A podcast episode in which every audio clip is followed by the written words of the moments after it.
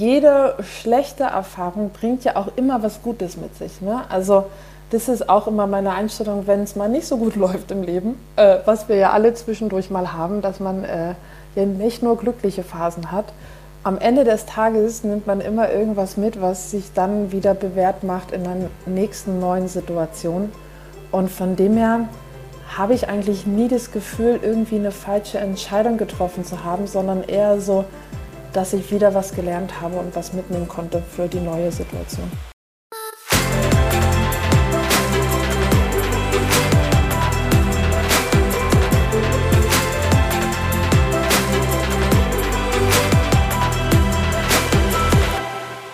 Moin und herzlich willkommen zum Equalate Podcast. Der Podcast, wenn es um das Thema Diversität und Inklusion im Sportbusiness geht. Alle zwei Wochen habe ich, Johanna Mühlbayer, spannende Gästinnen und Gäste aus der Sportbusinessbranche vor dem Mikro. Dabei geht es nicht nur um Diversität, sondern auch um Themen wie Führung, New Work, Jobsharing und jede Menge andere Themen, um gemeinsam Ansätze für ein diverseres Sportbusiness zu finden. Ganz nach dem Motto, Perspektivwechsel schafft Vielfalt im Kopf und damit die Grundlage, um Vielfalt und Inklusion bei uns selbst, im Team, im Unternehmen oder in der Organisation aktiv anzuschieben. Heute habe ich Diana Hoge zu Gast. Diana ist General Managerin bei den Berlin Thunders. Wenn es eine Sportart gibt, die gerade am Aufsteigen ist, dann ist es wohl der Football. Die TV-Quoten gehen durch die Decke, die NFL wird dieses Jahr das erste Mal ein Spiel in Deutschland austragen und die Anzahl der Footballfans in Deutschland steigt und steigt.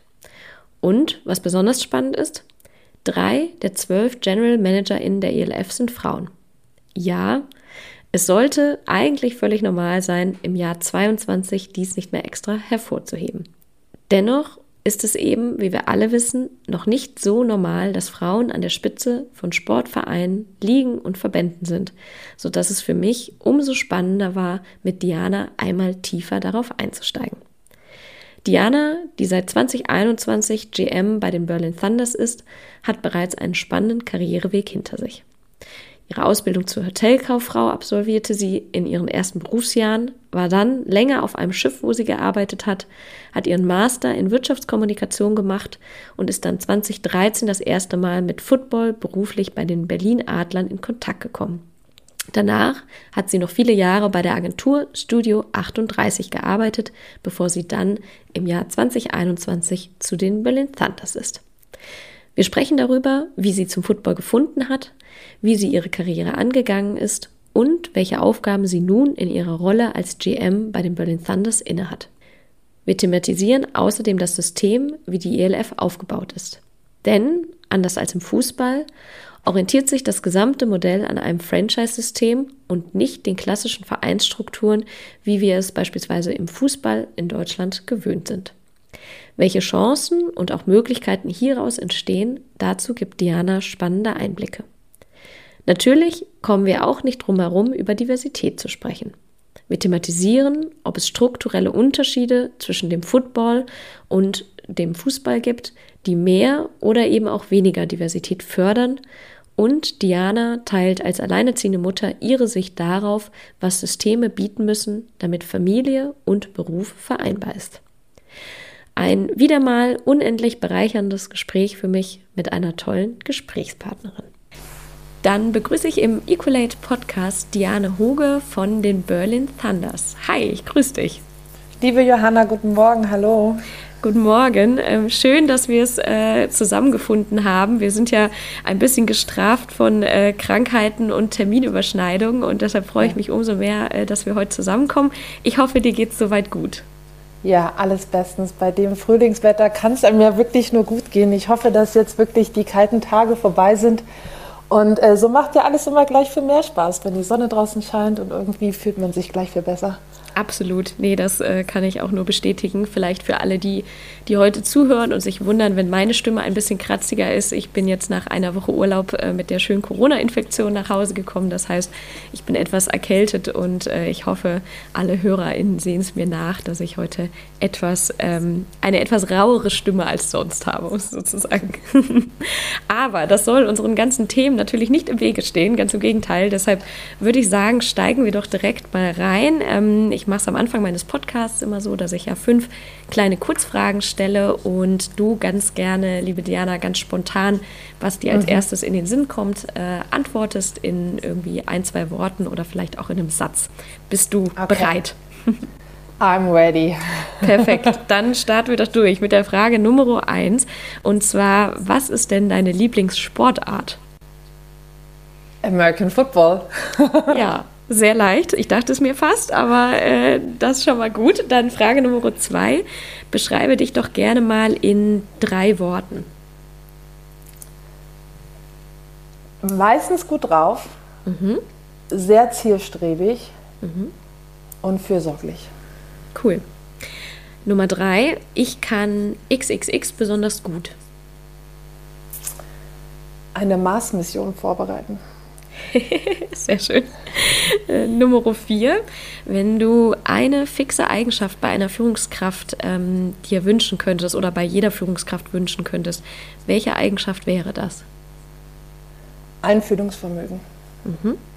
Und zu guter Letzt, ähm, wenn du eine Person im Sport oder im Sportbusiness interviewen könntest, wer wäre das denn? Und vielleicht da auch ganz gerne äh, kurz, wieso? Das ist eine sehr gute Frage, liebe Johanna.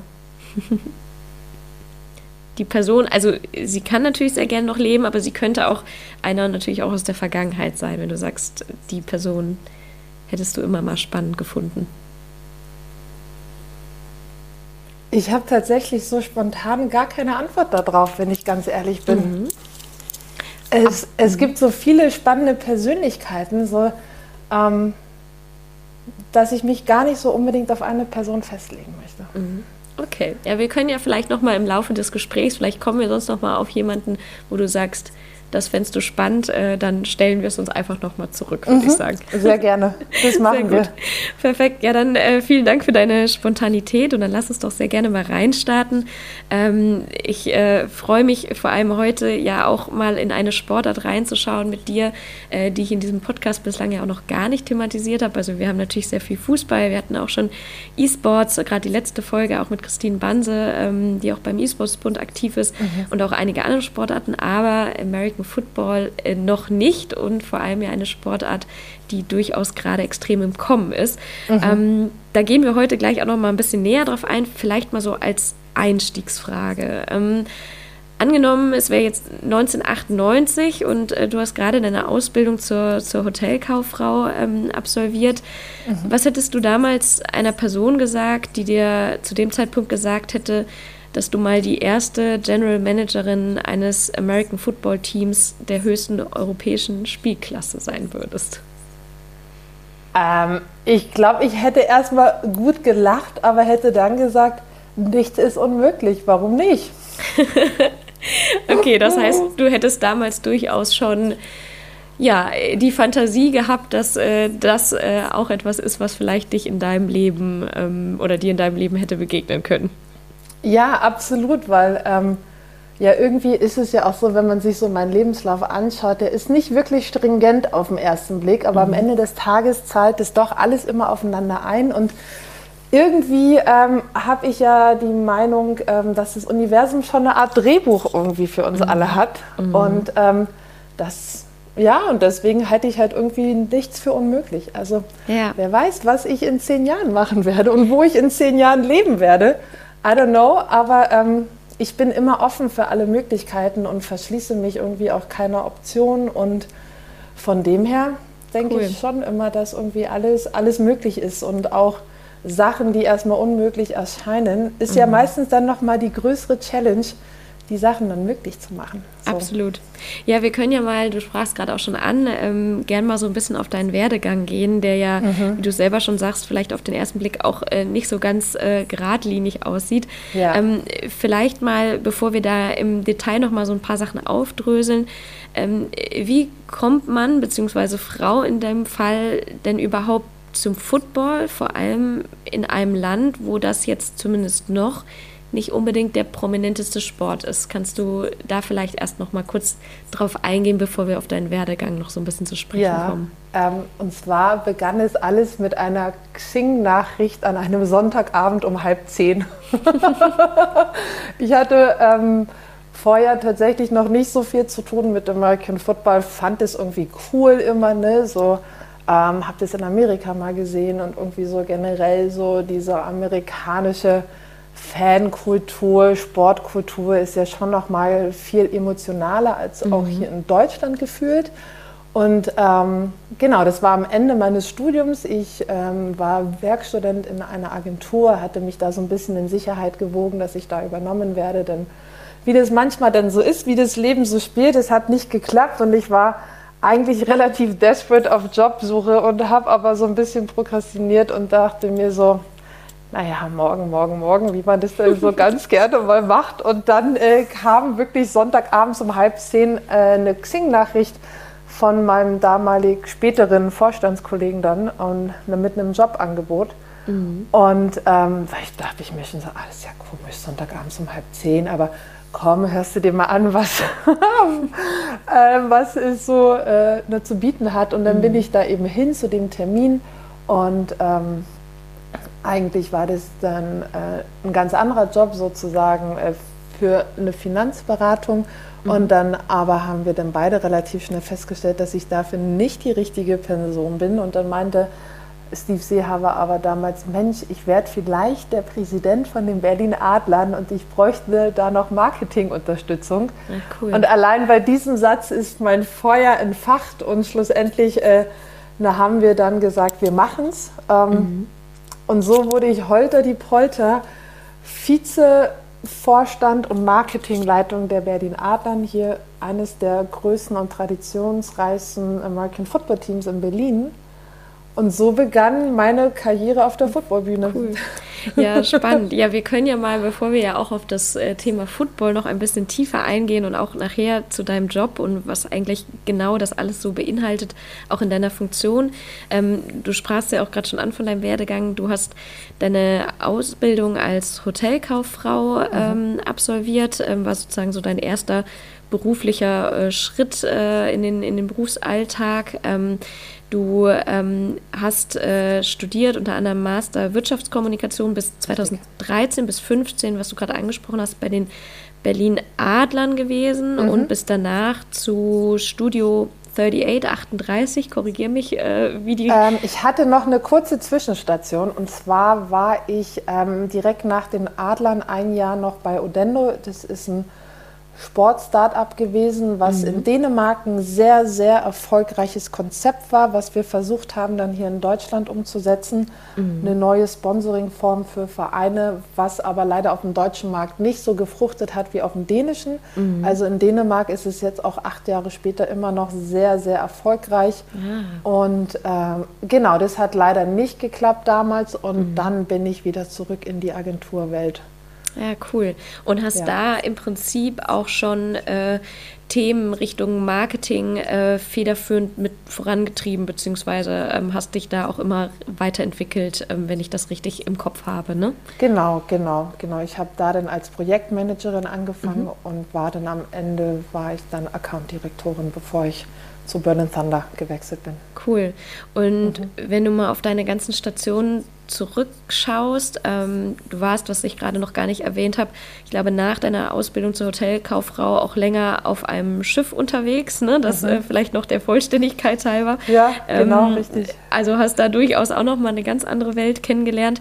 Ähm, wenn du jetzt so sagen müsstest ähm, oder wenn du es sagen kannst, was war so die berufliche Station bislang in deinem Berufsleben und Karriereleben, wo du sagst, da hast du das meiste gelernt? Kannst du da, kannst du das sagen?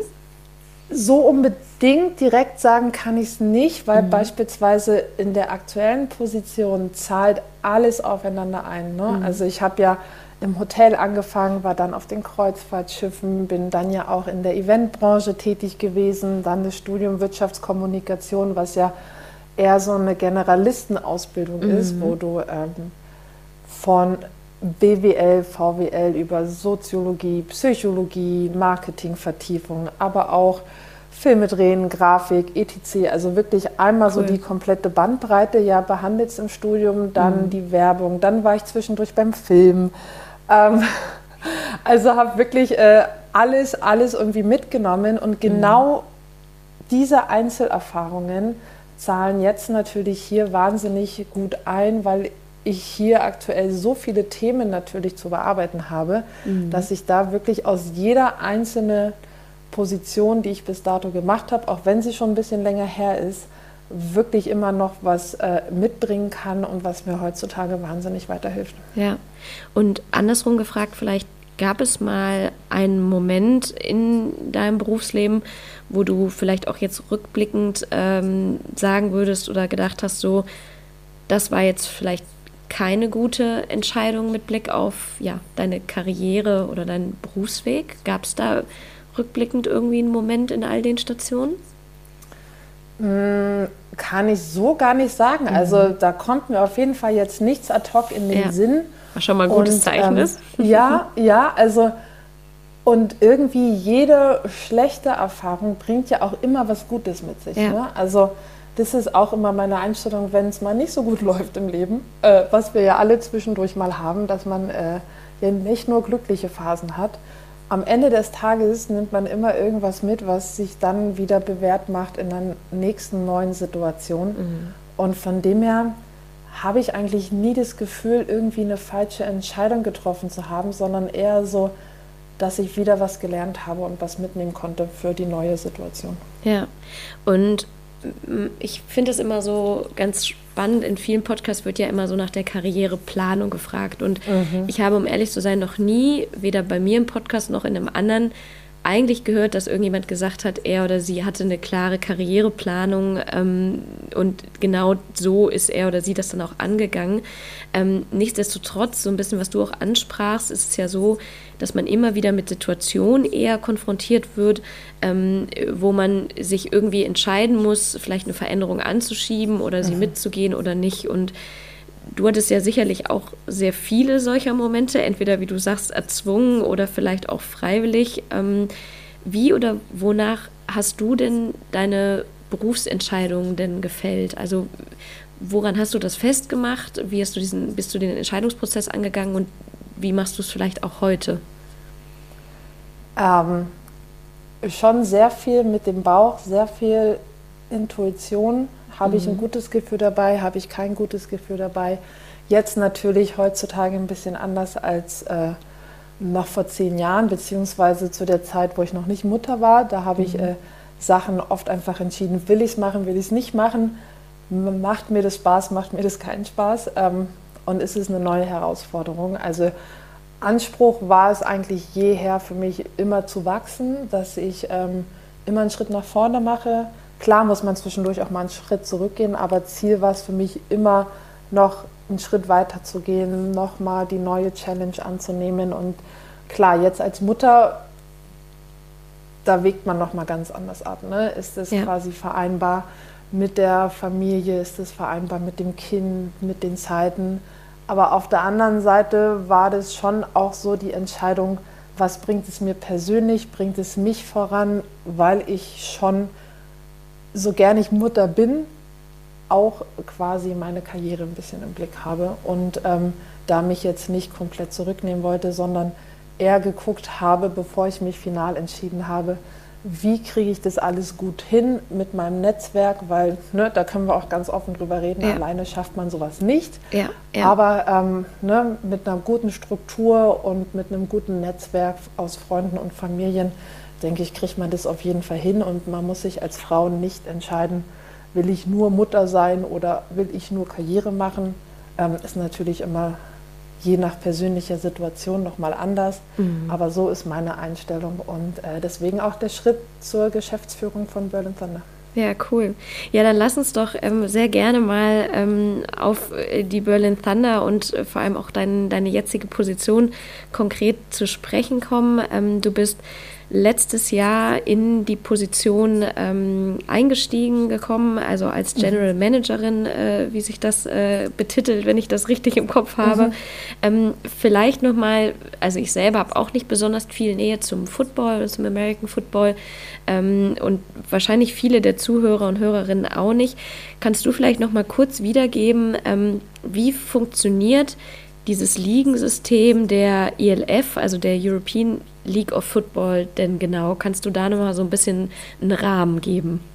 Ja, klar. Also die European League of Football wurde letztes Jahr gegründet von Patrick Isoma und Celko Karajca. Patrick Isoma als Commissioner, Celko Karajca ähm, bekleidet die Position des CEOs. Mhm. Und es ist eine europäische, professionalisierte American Football Liga, die quasi auf einem Franchise-System beruht. Also es ist nicht der klassische Sportverein, sondern alle Franchises sind äh, GmbHs, mhm. so dass es natürlich am Ende des Tages ja sportliche Ziele sind gegeben. Wir machen Sport, aber am Ende des Tages ist es einfach ein Business wie jedes andere auch. Mhm. Und die Liga bzw. die Saison der Liga geht von 1. Mai bis 30.09. Mhm.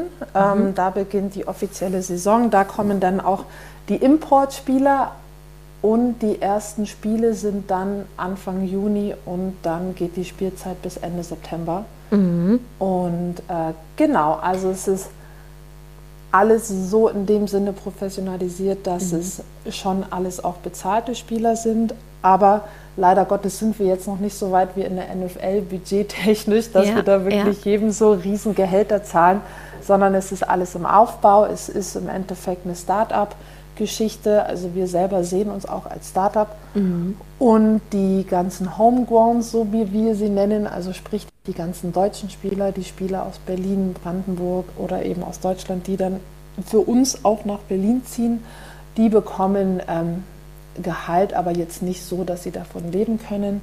Ja. Sind am Ende des Tages sind es circa zwölf Spots, da wo man sagen kann, dass sie damit ihren Lebensunterhalt beschreiten. Ja. Und die sind momentan so bekleidet, dass wir vier Amerikaner holen dürfen.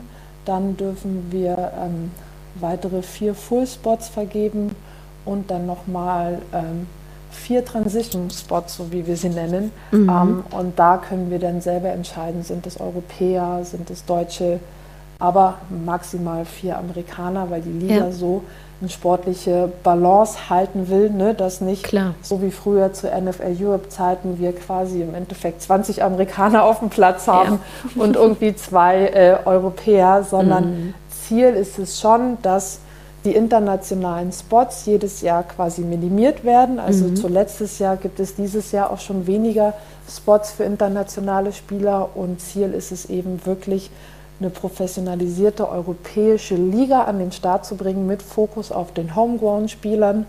Und die Vision ist oder die Mission in den ersten fünf Jahren 24 Teams aus zehn Ländern in die Liga zu bekommen. Ah. Jetzt im Jahr zwei sind wir bei zwölf Teams aus fünf Ländern. Cool. Letztes Jahr gestartet hat die Liga mit acht Teams aus ähm, drei Ländern. Ich glaube Spanien, also äh, Barcelona ist ja. noch mit dabei, ne? Habe ich richtig genau. im Kopf. Und Spanien, Polen. Und Polen noch, ja. Und, und Deutschland. Deutschland. Cool. Genau, und dazugekommen dieses Jahr ist die Türkei mit den Istanbul Rams, auch unser mhm. erstes Heimspiel am 11.06. Ich bin schon äh, sehr aufgeregt. Ich freue mich wahnsinnig, wenn das erste Spiel dann endlich da ist. Ja, ja. Und dann haben wir zwei Teams aus Österreich dieses okay. Jahr noch dabei. Und vielleicht, um das nochmal ähm, nur auch final abzurunden, also das Franchise-System, wie du es ja eigentlich schon angesprochen hast, mhm. orientiert sich ja an, an der amerikanischen Struktur, also ist eben Richtig. komplett anders, nenne ich es jetzt mal, als wie das Vereinswesen, ähm, wie es in Deutschland jetzt im Fußball oder natürlich auch in vielen anderen Sportarten ist. Ähm, das heißt, um ein Team zu melden, kauft man sich da, also man kauft die Lizenz äh, für äh, dieses Franchise, dass man das nutzen kann und stellt das Team auf. Ist das ungefähr richtig so wiedergegeben? Genau, jeder, jedes Team hat ähm, Gesellschafter, also mhm. Owner in dem Sinne, ne, die ähm, quasi die GmbH gründen und denen dann das Team am Ende des Tages gehört. Mhm. Und die Gesellschafter haben dann eine Lizenzvereinbarung mit der Liga. Genau. Ja, okay. Und ähm, die Anzahl der Gesellschafter geht von bis. Ja, verstehe. Ist natürlich auch ganz, ganz interessant, weil da die Dynamik auch zwischen Liga und den einzelnen äh, Franchises natürlich nochmal eine ganz, ganz andere ist, als es äh, sie im Fußball ist oder in, mhm. sag ich mal, dem klassischen Vereinssystem, wo wir gleich auch nochmal äh, vielleicht kurz drauf kommen, was das vielleicht auch strukturell für, für Unterschiede mit sich, äh, mit sich bringt. Ja. Mhm. ja. Und ähm, vielleicht auch da nochmal, bevor wir auch konkret auf deine Rolle sprechen. Football ist ja gefühlt, also in meinem Freundeskreis würde ich sagen, gibt es da sehr viele, die jetzt auch schon seit zwei, drei, vier Jahren regelmäßig sich mhm. sonntags abends zum Football schauen, treffen. Und man hat schon gemerkt, dass es immer mehr ähm, Relevanz auch in Deutschland äh, kommt. Der Hype, würde ich sagen, ist extrem groß. Auch jetzt, glaube mhm. ich, dieses Jahr hat die NFL, glaube ich, das erste Spiel äh, auch kommuniziert, was in Deutschland stattfinden wird. Ähm, genau. Woher kommt aus deinem Gefühl dieser Hype? Also gibt es da aus deiner Sicht irgendeinen Ursprung? Ähm, also ich denke, dass es zum einen daher kommt, dass immer mehr Deutsche in der NFL auch spielen. Mhm. Also beispielsweise einer meiner Gesellschafter ist Björn Werner. Björn Werner, ähm, auch ehemaliger NFL-Spieler und der einzige europäische First-Round-Pick. Mhm. Und ich denke, das hat alles auch so ein bisschen den Stein ins Rollen gebracht. Es gab natürlich auch vor Björn schon äh, deutsche Spieler, aber beispielsweise vor ein paar Jahren ging es dann auch los, dass RAN viel American Football übertragen hat, mhm. da eben auch mit den Kommentatoren Patrick Esume, Björn Werner, ne, die auch hier in der Liga äh, Teil des Ganzen sind. So schließt sich dann auch der Kreis, dann beispielsweise auch deren Podcast mit Football Romans, äh, welches ja wirklich mit der erfolgreichste Sportpodcast in Deutschland mhm. ist, mit mehreren Millionen Abonnenten cool. auch.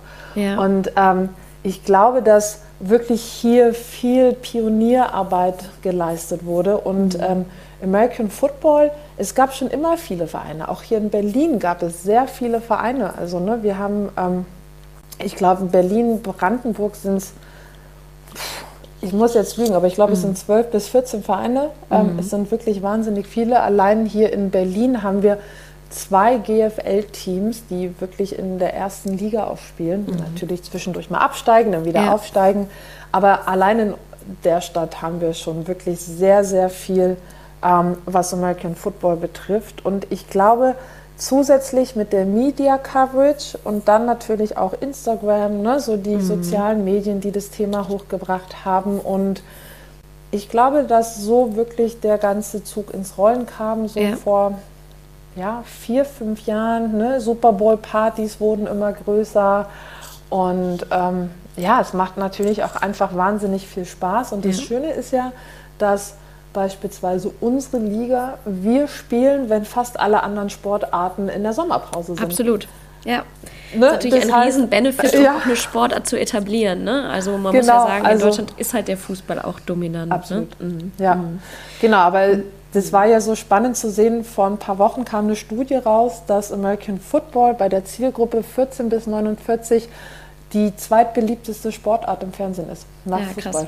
Ja, spannend. Und ich meine, Fußball, klar, immer noch mit über 80 Prozent, ne, wird auch unangefochten immer ganz oben sein. Mhm. Aber ähm, dass American Football da jetzt an zweiter Stelle steht, ist auf jeden Fall spannend und zeigt, dass es eigentlich mehr als nur ein Hype ist. So. Ja.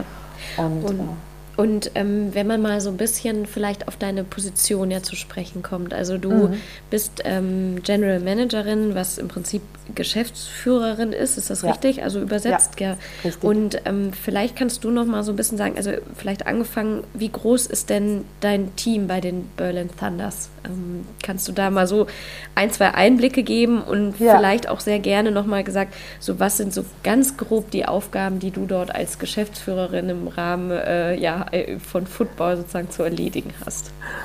Ähm, genau, also Aufgaben gefüllt von A bis Z,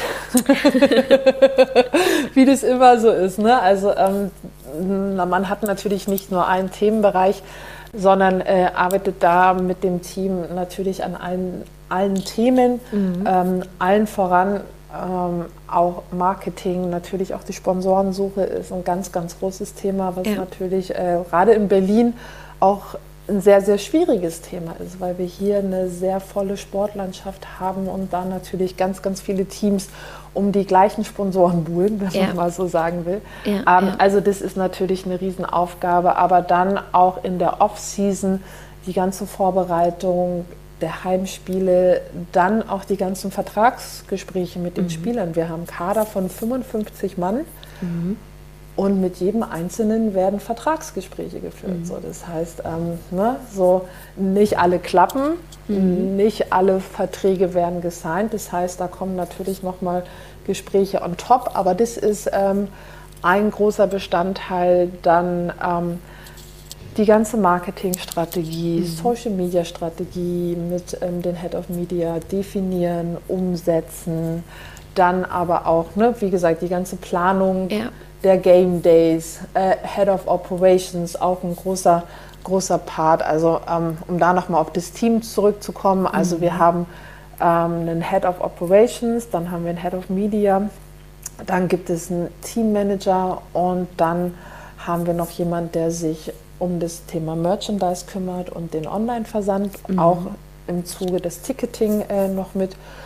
Und das sind so die Leute, die so das ganze Jahr mit dabei sind, auch in der Off-Season. Mhm. Und wenn es dann jetzt aber losgeht in der Saison, dann kommt da noch mal ein Riesenkader dazu. Ne? Dann kommen noch mal Assistant für einen Teammanager, dann kommt noch ein Equipment Manager dazu. Dann brauchen wir aber ganz viele Volunteers für die Game Days, die natürlich alle ähm, mit an Bord geholt werden müssen. Ja. Physios, Ärzte. Also am Ende des Tages sprechen wir dann schon von einer Teamgröße von circa 100 Personen. Ja, krass. So. Und das heißt aber auch, also wenn ich dich richtig verstanden habe, du bist ähm, als General Managerin sowohl für den, ich sage mal, den ganzen wirtschaftlichen, also sprich mhm. vermarktungsrelevanten Teil verantwortlich, mhm. genauso aber am Ende des Tages ähm, von ganz oben auch für den Kader. Ähm, jetzt hast du ja selber auch gesagt, du bist natürlich zwar schon vor einigen Jahren in den Football gekommen, warst auch immer interessiert. Nichtsdestotrotz würde ich jetzt ja mal sagen, dass ähm, man sehr unterschiedliche Fachexpertise braucht, um diese Themen zu beackern. Und ähm, hast du dir das, also hast du das von Natur aus alles mitgebracht? Ähm, kann man sich das aneignen? Oder ähm, wie, wie erledigt man solche Fülle und Breite auch an Aufgabenfeldern in einer Rolle, wie du sie inne hast? Ähm, also da noch mal ganz kurz, also das Sportliche und die Vermarktung sind bei uns am Ende des Tages schon getrennt. Also mhm, Björn okay. Werner bekleidet mhm. bei uns die Position auch des Sportdirektors ja. und mhm. zusammen mit dem Head Coach machen die zwei schon hauptsächlich das Recruiting. Ja. Aber die Vertragsgespräche, wenn es dann um das Verhandeln des Gehalts geht, das liegt dann wiederum bei mir. Also, ah, ne? okay, verstanden. So, mhm. ähm, Sportdirektor und Head Coach machen quasi das Recruiting im Vorfeld mhm. und das letzte Gespräch landet dann auf meinem Tisch. So. und ähm, genau, deswegen mein Fokus liegt hauptsächlich auf der Vermarktung mhm. und eben auf die Events der Heimspiele. Mhm. Und ja, also das ist das, was ich dann vorher auch schon meinte, dass hier natürlich die ganzen Erfahrungen aus meiner bisherigen Laufbahn natürlich ordentlich einzahlen. Ja. Und das aber gepaart mit dem Wissen des Teams. Ne? Ja. So ja. beispielsweise unser Head of Operation ist auch ähm, seit gefühlt 30 Jahren im American Football, mhm. ist privat auch noch Präsident von einem, von einem American Football Verein. Also jeder hat da schon auch wirklich eine lange Historie in dem Sport, ja. so dass sich da natürlich auch ne, das Wissen wieder vereint, weil also eine Person kann natürlich nicht alles wissen und es ist immer ein Teamwork, was wir da zusammen machen und mhm. ja, so, und, so kommen dann auch die Entscheidungen. Ja, absolut. Und wie würdest du, also welche Eigenschaften würdest du sagen, braucht es in deiner Rolle, die du jetzt dort ausführst, am allermeisten, um, um die gut erfüllen zu können, jetzt aus deiner ganz persönlichen Sicht? Organisation und Struktur. Ja. Also, also dadurch, klassisches es, Management in Anführungsstrichen. Ja, ne? mhm. ja, vor allen Dingen, weil das so viele Themengebiete sind mhm. und ähm, auch natürlich ganz viel zwischendurch auf den Tisch kommt, ähm, braucht es da wirklich die Struktur, dass man alles im Blick hat, auch mhm. zwischendurch einfach mal so auf die Vogelperspektive wechselt, dadurch, dass ich eben auch viel im Sponsoring, in der Vermarktung ähm, mache, ne, wie das dann manchmal so ist, dann hat man so seinen Bereich. Ja. Und äh, verliert so ein bisschen so diese Draufsicht und da muss ich mich dann oft auch einfach mal zurücknehmen ne, und mir wieder diese Draufsicht packen. Dann ähm, auch die Organisation, also wir arbeiten intern mit einem Projektmanagement-Tool, ne, wo mhm. wir dann die verschiedenen Zeitleisten haben, die verschiedenen Departments mit den verschiedenen Aufgaben und da verbringe ich eigentlich jeden Morgen damit, mir da immer noch mal so eine Übersicht zu schaffen und dann auch in Stand-ups mit den jeweiligen Departments mich äh, auszutauschen neben ja. den regelmäßigen Team-Meetings. Ja. Und das ist wirklich ein großer Part, weil sonst ähm, da verliere ich persönlich da relativ schnell den Überblick so. Ja. Ja, zeigt ja mal wieder, das finde ich auch da die Eigenschaft, und du hast das Wort vorhin ja selber genannt, dass du eine schon immer eine Generalistin warst. Aus mhm. meiner Sicht, was ja oft manchmal so ein bisschen, ich weiß nicht, ob es negativ konnotiert wird, aber es ist auch nicht mit extrem positiver Konnotation ja. oft. Und ich finde, dass das eine Eigenschaft ist, die in vielen Funktionen und auch jetzt in der, die du inne hast, eigentlich ja total Gold wert ist, nämlich zum einen zu sagen, man ist wirklich in der Lage, sich in verschiedenste Themenfelder reinzudenken, ähm, auch vielleicht Erfahrungen in vielen schon mitzubringen, aber auch gleichzeitig, und das sagtest du ja gerade auch, die Fähigkeit zu haben, sich auch an entsprechenden Stellen wieder rauszuziehen, um eben mhm. nicht ins, ins Micromanagement zu kommen, mhm. sondern eher diese Adlerperspektive zu behalten. Ne? Ähm, und ja. ich glaube, dass das eine, eine Fähig und Fertigkeit ist, die gerade in Management- und Führungspositionen extrem wichtig ist und leider oft bei vielen ähm, ja zu sehr in dieses, man steigt ins Operative ein und äh, mischt dann auch seinen Teams extrem mit rein, was vielleicht gar nicht so ganz sinnvoll ist. Ne? Mhm. Ja, ja, das ist immer so dieses Yin und Yang. Also, ja. ne, wenn ich ja. da ganz ehrlich bin, ich mische schon auch in vielen Dingen ja. mit, außer, ähm, außer jetzt im Coaching. Ja, ja. Also da sage ich ganz klar, ne, da kann ich auch gar nicht mitmischen. Dafür fehlen mir, also ne, mhm. ähm, ähm, da bin ich äh, so null geeignet. Aber mhm. so grundsätzlich habe ich schon auch die Einstellung, ähm, dass ich alles, was in den Departments läuft, also ich möchte ein Verständnis für die Aufgabe haben. Ich möchte es im Idealfall alles auch mal mit und selber gemacht haben Mhm. Weil nur dann habe ich auch ein Verständnis dafür, wo gegebenenfalls der Schuh drückt oder wieso, weshalb, warum manche Prozesse oder Arbeitsabläufe so sind, wie sie sind oder auch unterschiedlich sind von den Mitarbeitern. Das mhm. meinte ich vorher mit diesem Einfühlungsvermögen, ne? dass man da wirklich ähm, auch mal guckt, wieso, weshalb werden denn Sachen jetzt so gemacht? Warum, mhm.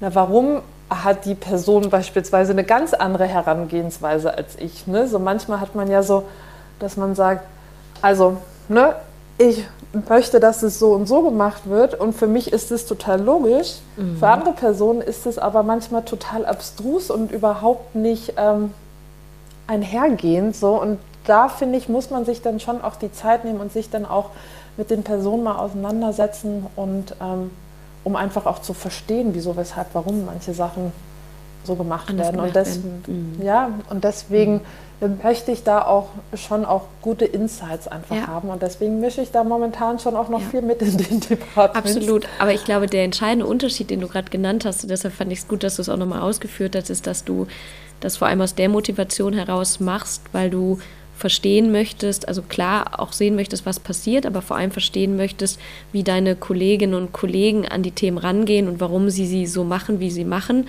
und nicht mit der Motivation dann, ich sag mal, da drüber zu rollen und sagen, nee, wir machen es jetzt aber genau so, wie ich es halt denke, sondern vielmehr mhm. gemeinsam zu überlegen, vielleicht auch ja in Sparring zu gehen, ähm, wie der, der optimale Weg aussehen kann, um auch das beste Ergebnis äh, zu ermöglichen. Ne? Und auch deinen ja. Leuten wahrscheinlich die Freiheit ein Stück weit zu geben, auch schon zu entscheiden, was der richtige Weg ist. Was ja, also ich kann das selber nur sagen, ich bin auch manchmal ein bisschen zu perfektionistisch, was auch bedeutet, ich lasse ja.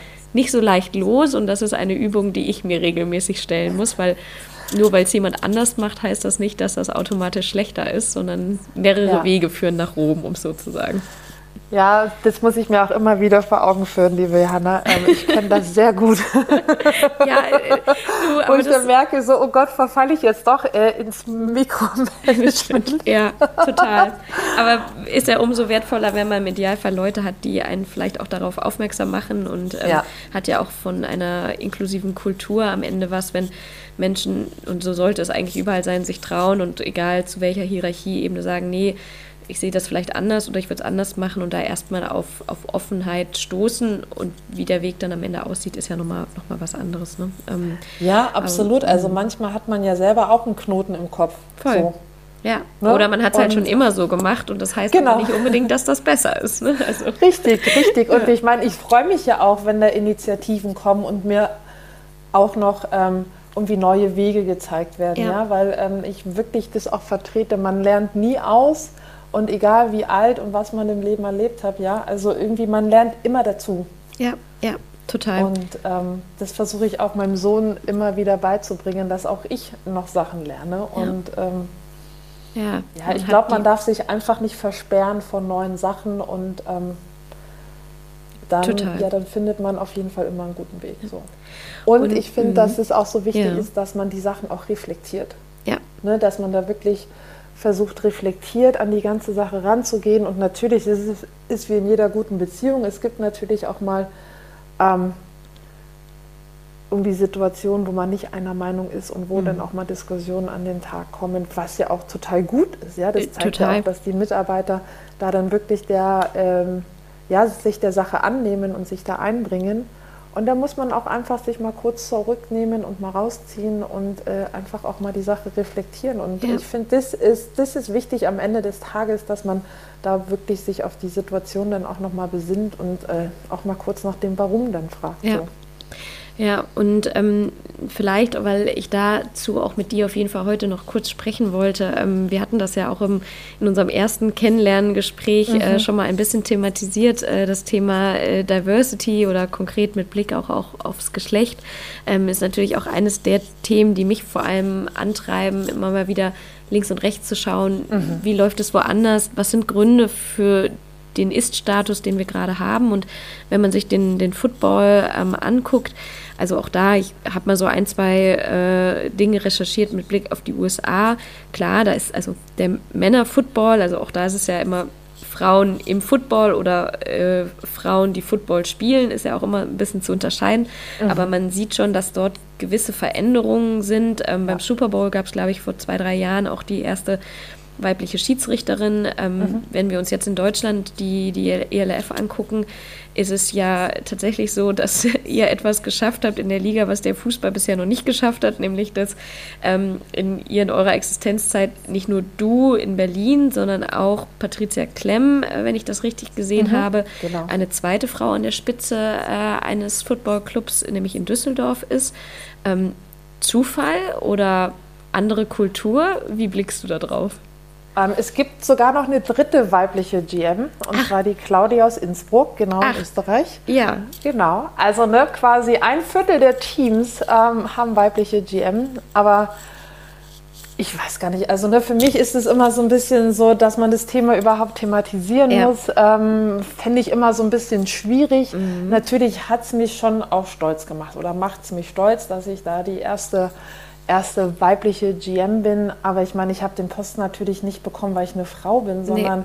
weil ich einfach mit meinen äh, bisherigen Leistungen überzeugt habe und wir einfach, also ne, das ähm, kam ja so, Björn und ich haben uns damals über die Adler kennengelernt, ähm, haben da irgendwie ein paar Sachen schon zusammen gemacht und ich meine, sieben Jahre später, da hatte ich einfach immer noch das Standing, ähm, dass ich da wo ganz gute Arbeit geleistet ja. habe und dass wir uns da einfach an den Tisch gesetzt haben, zusammen mit dem äh, Ronny Boyd, ein weiterer Gesellschafter.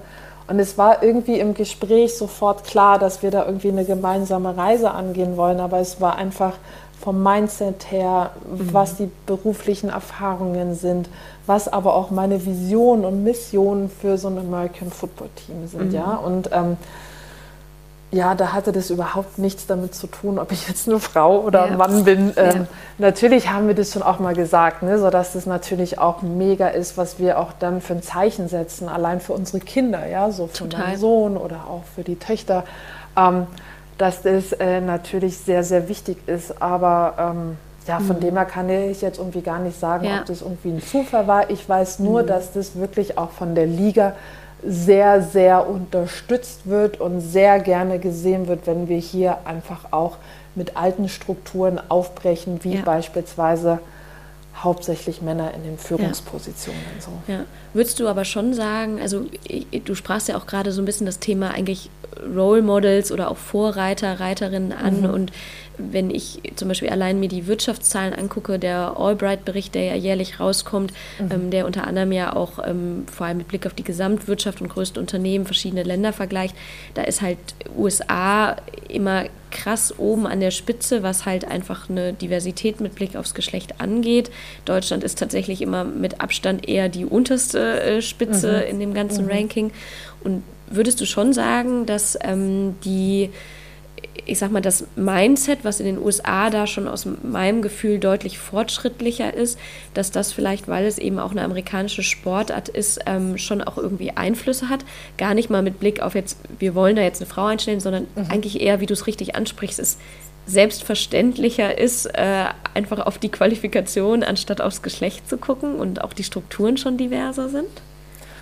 Ja, ja, ich glaube und dazu eben auch, dass wir eben eine neue, eine ganz junge Liga sind. Ne? Also mhm. ja wirklich Start-up-Kultur und ähm, ich glaube, man kann halt Start-up und alteingesessenes Unternehmen halt nicht miteinander eins zu eins vergleichen. Ne? Ja. So, ich meine, in einem alteingesessenen Unternehmen, da hat man ja jahrelange Strukturen, die sich nur schwer verändern lassen. Das kennen wir alle, ne? so mhm. eingefahrene Strukturen, bis man die mal aufbricht und ändert das dauert meistens genauso lange, wie sich die Strukturen aufgebaut haben. So. Und deswegen denke ich, dass es eher eine Frage ist, ähm, wie jung das Unternehmen ist, wie offen das Unternehmen ist. Und ich meine, in den USA, Land der Startups, ja, Land der, ähm, also Silicon Valley mhm. beispielsweise, das ist ja, also da hat man ja nochmal ein ganz anderes Mindset als mhm. wir jetzt ja. in alteingesessenen Total. Unternehmen. Und, Und ich, ja. Ja, entschuldige, nee, ich wollte dich nicht unterbrechen. nee. Würdest Gut. du denn sagen, dass, also du sprachst ja auch gerade von Startups, ähm, mhm. das ist in den USA auch der Startup-Geist viel, viel stärker ausgeprägt als in Deutschland. Ähm, habt ihr durch, also Diversität ist ja auch nicht nur mit Blick aufs Geschlecht, sondern halt irgendwie auch auf Denkweisen und Co. Habt ihr da viel Austausch ähm, in Richtung USA, vielleicht auch NFL-Clubs oder jetzt, ähm, du sprachst irgendwie Patrick Isume an, also sprich über die Leute, die die Liga gegründet haben und kriegt dadurch auch, ähm, ich sag mal, diversere Blicke dadurch, dass ihr auch äh, andere Ländersichtweisen ähm, mit reinbringt oder ist da jetzt kein direkter Austausch vorhanden? Mm, also ich glaube, der Austausch ist eher unterbewusst. Also ja. wir tauschen uns, äh, beispielsweise gibt es jede Woche einen festen GM-Call, wo alle GMs der Liga zusammenkommen mit dem Commissioner ah. ähm, und den ähm, ja noch ein paar anderen Leuten aus der Liga, ne? so dass man wirklich einmal wöchentlich in den Austausch geht, was sind gerade aktuell wichtige Themen, äh, wo drückt der Schuh, mhm. gibt es irgendwas, äh, was irgendwie akut bearbeitet werden muss. Ne? Und ich glaube, alleine, dass wir es geschafft haben, diesen gemeinsamen Austausch äh, ja. zu machen, haben wir alle nochmal so einen ganz anderen Blick auch auf die Sache, als wenn jeder so, ich sag mal, alleine in seinem Kämmerlein äh, mit der Franchise irgendwie äh, zu tun hätte, weil wir so natürlich noch mehr alle an einem Strang ziehen. Und ich glaube, dadurch wird unterbewusst auch nochmal so divers geguckt. Ne? Also mhm. A, erstmal, wie machen es die anderen? Also wir sind da äh, alle wirklich sehr eng im Austausch. Und natürlich guckt man ja auch die ganze Zeit so, ne? was geht äh, in den Staaten ab, wie macht die NFL bestimmte Sachen, wie machen NFL-Teams bestimmte Sachen, wie, wie, wie treten sie beispielsweise nach außen auf. Und ich glaube, dass das eher alles so zusammen dann mitschwingt, mhm. aber dass wir jetzt so einen speziellen, ich sage jetzt mal USA-Austausch haben, ja. das haben wir jetzt ja. nicht. Aber allein das finde ich ja schon extrem, also was heißt innovativ? Es sollte eigentlich vielleicht fast eher der Standard sein, aber mhm. ähm, meines Wissens, also klar, es gibt ähm, irgendwie DFL-Gremien, wo teilweise verschiedene Vertreter, Treterinnen, wobei es sind, glaube ich, nur Vertreter aus äh, äh, Fußballvereinen drin sitzen und immer mal wieder zusammenkommen. Das ist dann irgendwie, das sind dann die Legals, das sind vielleicht auch die, die irgendwie das Thema Digitalisierung treiben.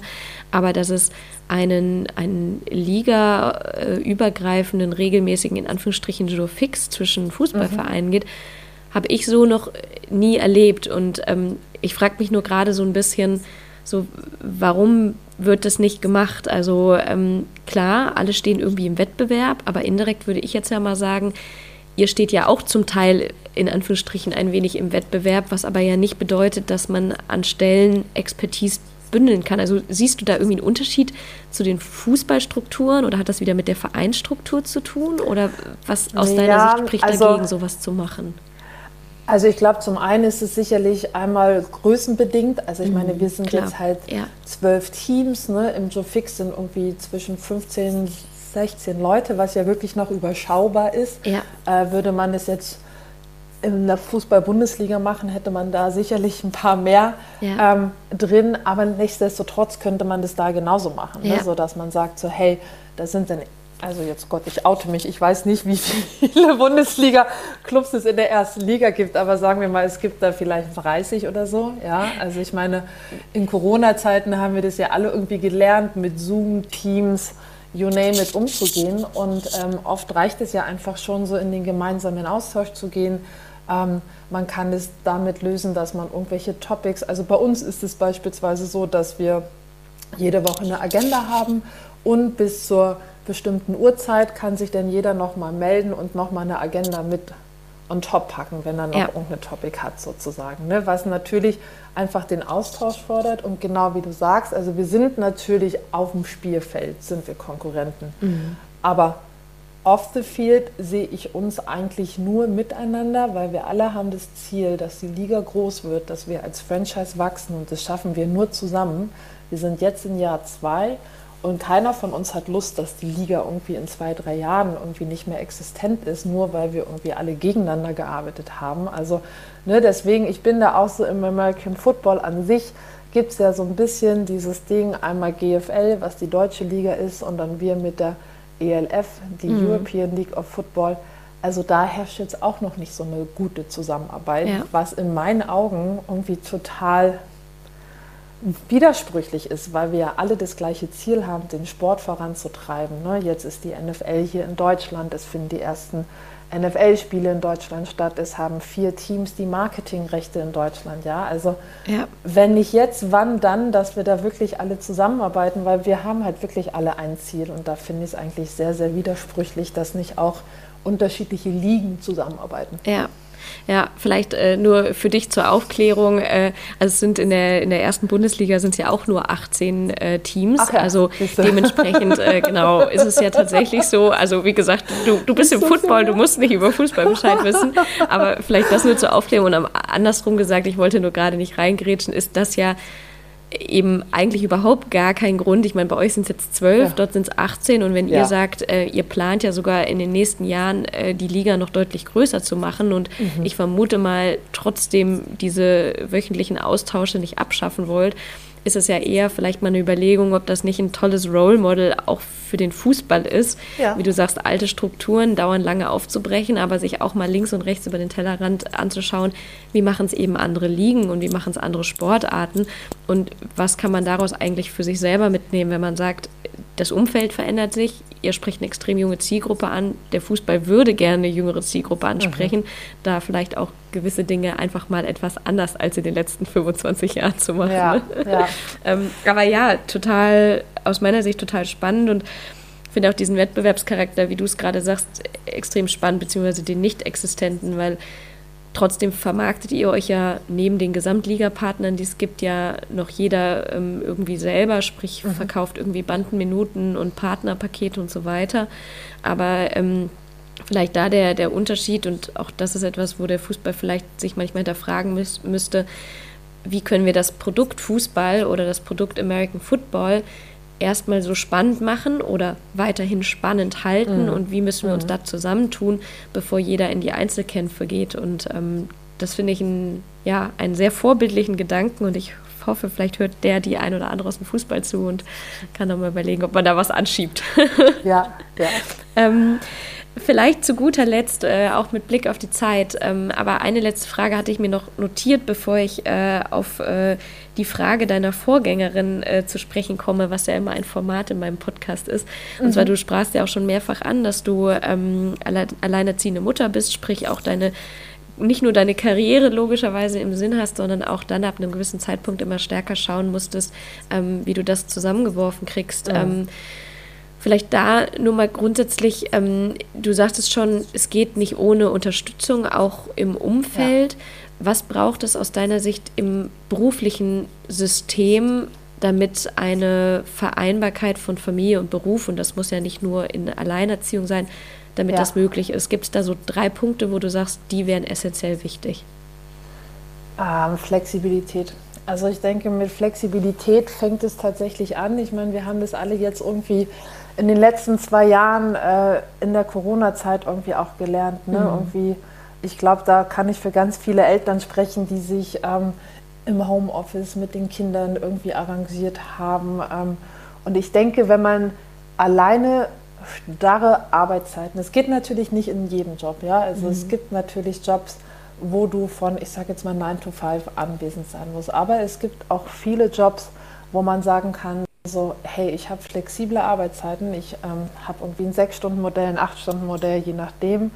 Aber ähm, beispielsweise, ich habe das auch, dass ich beispielsweise ganz früh, bevor der Tag startet, mache ich schon mal so meinen ersten Block oder eben auch mal abends ne, und habe dadurch aber die Möglichkeit, am Nachmittag mir die Zeit fürs Kind freizuschaufeln, sodass mhm. ich sage, ne, ich bin um 15.30 Uhr an der Kita und habe dann eben das so blöd wie es klingt, mein Kinderblock bis abends um acht, halb neun, wenn er dann ja. ins Bett geht. Und ähm, ich denke, mit der Flexibilität fängt es auf jeden Fall an und auch ähm, mit einem Verständnis, weil oft ist einfach dieses Verständnis für Eltern nicht da. Ne? Ich meine, wie oft haben wir das schon gehört, so, oh, jetzt ist der oder die schon wieder krank, ne? Mhm. weil das Kind irgendwie krank ist und ist nicht da. Und ähm, das halt da, ich glaube, viele Elternteile auch schon das so im Hinterkopf haben, so, oh Gott, jetzt darf ich nicht krank machen und ne, einfach ja. auch so diesen Respekt, ähm, na, Respekt ist das falsche Wort, aber ähm, na, die Wertschätzung ist es ja eigentlich. Die Wertschätzung, ne? also, danke, ja, ja, ja genau. Ja. Genau, dass, ne, dass mhm. das dann irgendwie schon so mitschwingt, so, oh Gott, mein Kind darf jetzt nicht schon wieder krank sein, ne, weil ich darf jetzt nicht schon wieder auf Arbeit fehlen oder so, ne, so. Und ich glaube, wenn man dann einfach auch noch die Vereinbarkeit hat, also jetzt bei den Büroleuten. Ne? Ähm, mhm. es gibt natürlich, wie gesagt, viele andere Jobs. Aber dass ich eben die Möglichkeit habe, dass ich auch im Homeoffice arbeiten kann, ne? Ja. so wie eben jetzt auch zur Corona-Zeit und ja. so. Ich glaube, damit ist uns auf jeden Fall allen sehr, sehr geholfen, so ja. dass man da einfach ein bisschen offener an die ganze Thematik rangeht, weil am Ende des Tages Family First. So.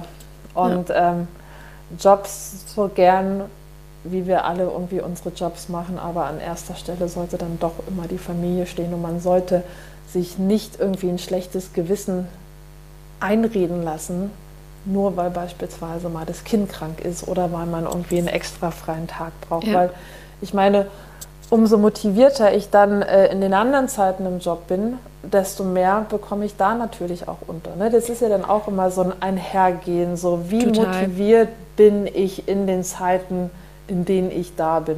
Ja. Oder wie unmotiviert bin ich, weil ich irgendwie das nicht zusammen ja. einherkriege. Und ähm, ich glaube, das, mhm. das ist ein ganz, ganz großer Faktor. So Flexibilität Absolut. und Motivation. Cool. Ja, vielen Dank auch nochmal dafür. Ähm, vielleicht zu aller guter Letzt, bevor wir ja. äh, auch hier schon zum Ende kommen. Ich habe es immer so, ähm, ich weiß gar nicht, ob du es weißt, dass ich immer den Vorgänger, die Vorgängerin ähm, unbekannterweise eine Frage an die nächste Person stellen lasse. Und mhm. das Gleiche darfst du natürlich dann äh, danach auch machen. Und ähm, meine letzte Gästin war Christine Banse, wie vorhin schon erwähnt, die im E-Sports ja. tätig ist. Und sie hat die Frage gestellt, ähm, wenn es eine Sache im Leben bei dir geben würde, die du ähm, rückblickend anders gemacht hättest, äh, was wäre das, auch wenn ich das vorhin schon indirekt gefragt habe? Oder beziehungsweise gäbe es da irgendwas bei dir? Das muss ja auch keine riesen Lebensentscheidung sein. Ich hätte vor zehn Jahren in Berlin eine Wohnung gekauft. okay, dem hätte ich mich gerne angeschlossen, auch wenn ich damals das Geld nicht gehabt hätte.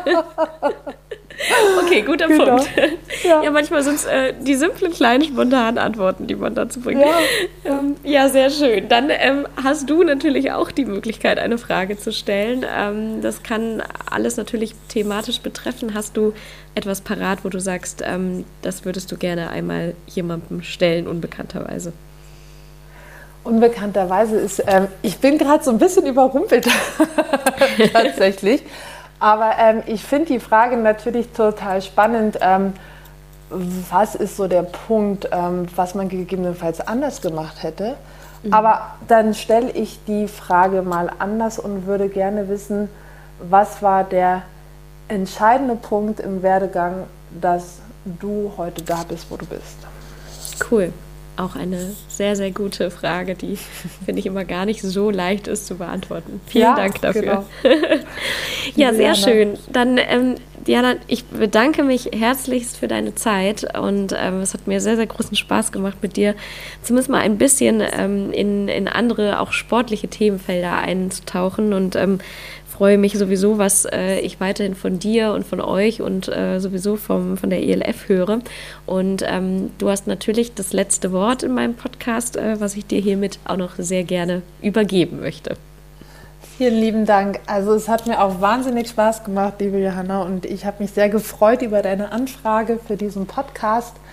Und äh, ja, meine letzten Worte sind, kommt alle zu unseren Spielen. Am 11.06. erster Spieltag hier in Berlin gegen die Istanbul Rams im, im Friedrich-Ludwig-Jahn-Sportpark. Und ich ähm, freue mich ähm, über deine Initiative und über dieses tolle Projekt hier, liebe Johanna. Und ich wünsche dir ganz viel Erfolg auf dem weiteren Weg und äh, freue mich noch von ganz vielen spannenden Frauen hier zu hören. Super. Vielen lieben Dank und ähm, ich würde sagen, genau, wir bleiben sowieso in Kontakt und mhm. ähm, am 11.06., kurz vor meinem Urlaub vielleicht, äh, schaffe ich es auch nach Berlin. Das ist ja nicht so weit von Hamburg. Sehr, sehr gut. Na, cool. vorher sind wir in Hamburg am 5.06. unser allererstes Spiel. Vielleicht ja, siehst du mal. Dann trage ich das gleich direkt im Kalender ein. Ja, Vielen lieben Dank dir. Super, dann äh, wünsche ich dir einen schönen Tag und eine erfolgreiche Woche. Das wünsche ich dir auch. Vielen lieben Dank. Das war eine weitere Folge des Equalate Sports Podcast. Sollte euch dieser Podcast gefallen haben, dann freue ich mich sehr über Feedback als auch gerne über eine Bewertung auf Spotify. Das geht nämlich seit neuestem auch. Oder ansonsten natürlich auch gerne über Apple Podcasts. Habt ihr sonst Ideen für spannende Gästinnen und Gäste, die in meinem Podcast definitiv zu Wort kommen sollten oder Interesse an einer Kooperation, einem Austausch oder anderen Anknüpfungspunkten, dann freue ich mich natürlich, wenn ihr Kontakt aufnehmt, entweder über meine Website, LinkedIn oder natürlich direkt per Mail. Ansonsten freue ich mich, wenn ihr das nächste Mal wieder dabei seid. Bis bald, Johanna.